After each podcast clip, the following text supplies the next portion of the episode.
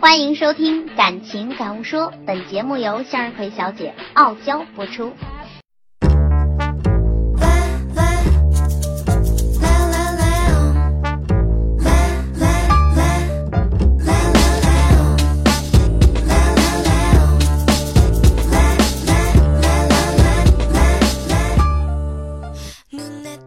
Hello，亲爱的小伙伴们，我是向日葵小姐。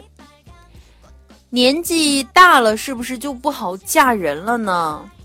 这到底是一个真命题还是一个伪命题？其实我从来都不觉得女生大了就不好嫁人了，但是周围的环境和氛围就是这样，是不是？除非你混得不好，一点进步都没有，否则怎么就不好嫁人了呢？难道爱情和婚姻只眷顾年纪吗？如果我们是一个不断提升的好姑娘，但是二十八岁了，然后遇到一个非常优秀的男人，我们走过去说：“嗨，可以留个号码吗？”结果人家回答：“你太老了，靠边站呗。”会这样吗？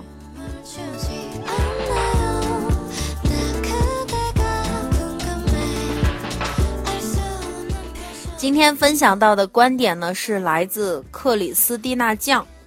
前一段时间不是有个新闻吗？说这个乡村女教师啊，然后，呃，被拐卖了。后来她的亲生父母找到她了之后呢，就说希望她再次回到被拐卖的人家，理由是女人离了婚就再难嫁了。有些人啊，前些天还在批判他的父母的麻木和苟且，然而转眼间却又和他们同流合污起来，真的是让人大跌眼镜。首先，女孩子年龄大了，是不是就非常难嫁？答案毫无疑问，是的。但是，年轻女孩是不是比年龄大些的女人更好嫁呢？更容易获得幸福呢？答案绝对是很大程度上不是这样的。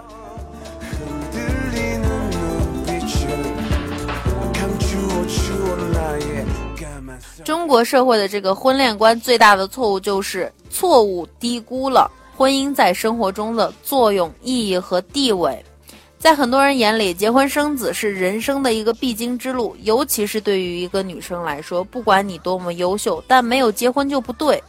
而只要你完成了结婚这个任务，并且领了小孩这个奖励，你就立刻进了保险箱，从此万事大吉，吃穿不愁，这辈子就能交代了。但是事实，许多人高估了婚姻的收益以及未婚的损失，却大大低估了婚姻的风险和你们对婚姻的投资。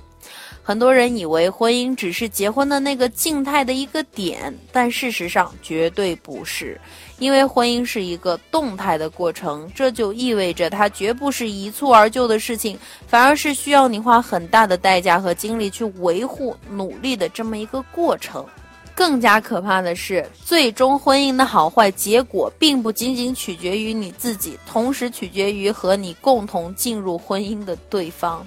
这就意味着，婚姻其实并不是一个福利，而是一项责任。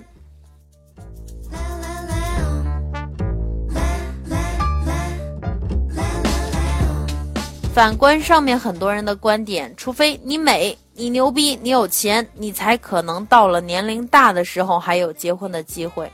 但如果你只是个普通人，你就一定要在适龄的时候想办法把自己嫁出去，否则日后就很难了。但其实是啊，那些本身能力就不怎么强的人，他们的婚姻更加容易不幸福，因为他们自身对婚姻的掌控能力和对失败婚姻的止损能力更差，所以越是这样的人，在进入婚姻的时候就越要谨慎。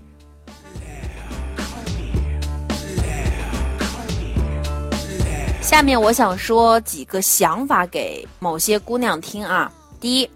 虽然我现在的男朋友对我不好，但是我已经二十七岁了，不嫁给他我就再难找了。第二，虽然我不爱这个男人，但他条件还不错，我也到这个岁数了，哎，我就嫁了得了吧。第三，我还没有男朋友，我要赶紧相亲，赶紧把自己嫁出去。上次老王家的儿子我不想见，现在还是看看吧。以上的这三个想法都是很危险的，因为。在你们不理解婚姻是什么的时候，盲目的走入婚姻，无异于拿自己的下半生去做一场豪赌，而且输赢全凭天命。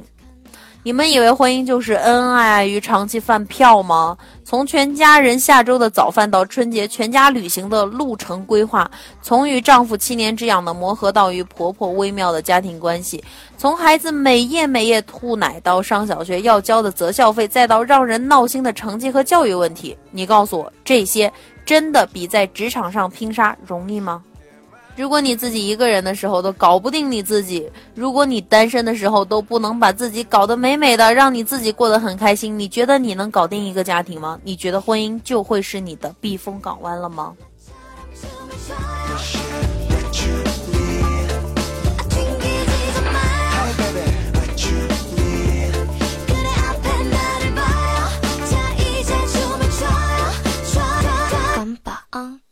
那么，真正的婚姻应该是什么呢？就是两个很有趣的人想一起玩儿。是的，我一个人玩也很开心，但我和你一起玩会更开心。这个想法到底对不对？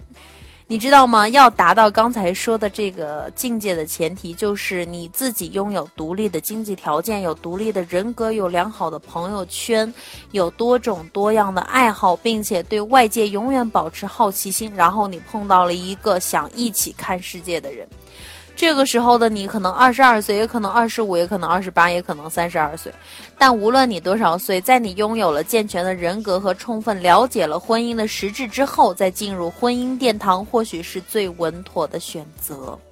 你知道吗？当你拥有了健全的人格和充分了解了婚姻的实质之后啊，你会有这样的几个好处：第一，会拥有更多处理婚姻事务和家庭事务的一个能力，对下一代的教育也会更有心得。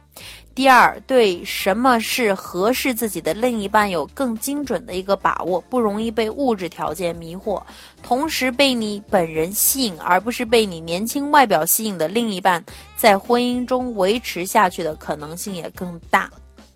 第三，即使婚姻失败，你独自一人也有能力过得很好。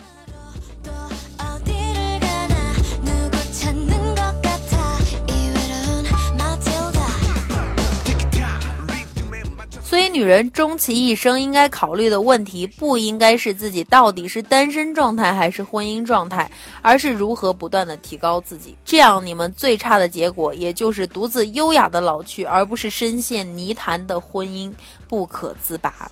是的，我不想你们中任何一个女孩子在结婚三年后，抱着孩子和你们的母亲哭诉：“妈，他家暴。”至于其他人说的那些，女生是不是年龄越大就越难嫁呢？当然是这样的，但是要明白自己有选择的权利，要让自己有能力选择。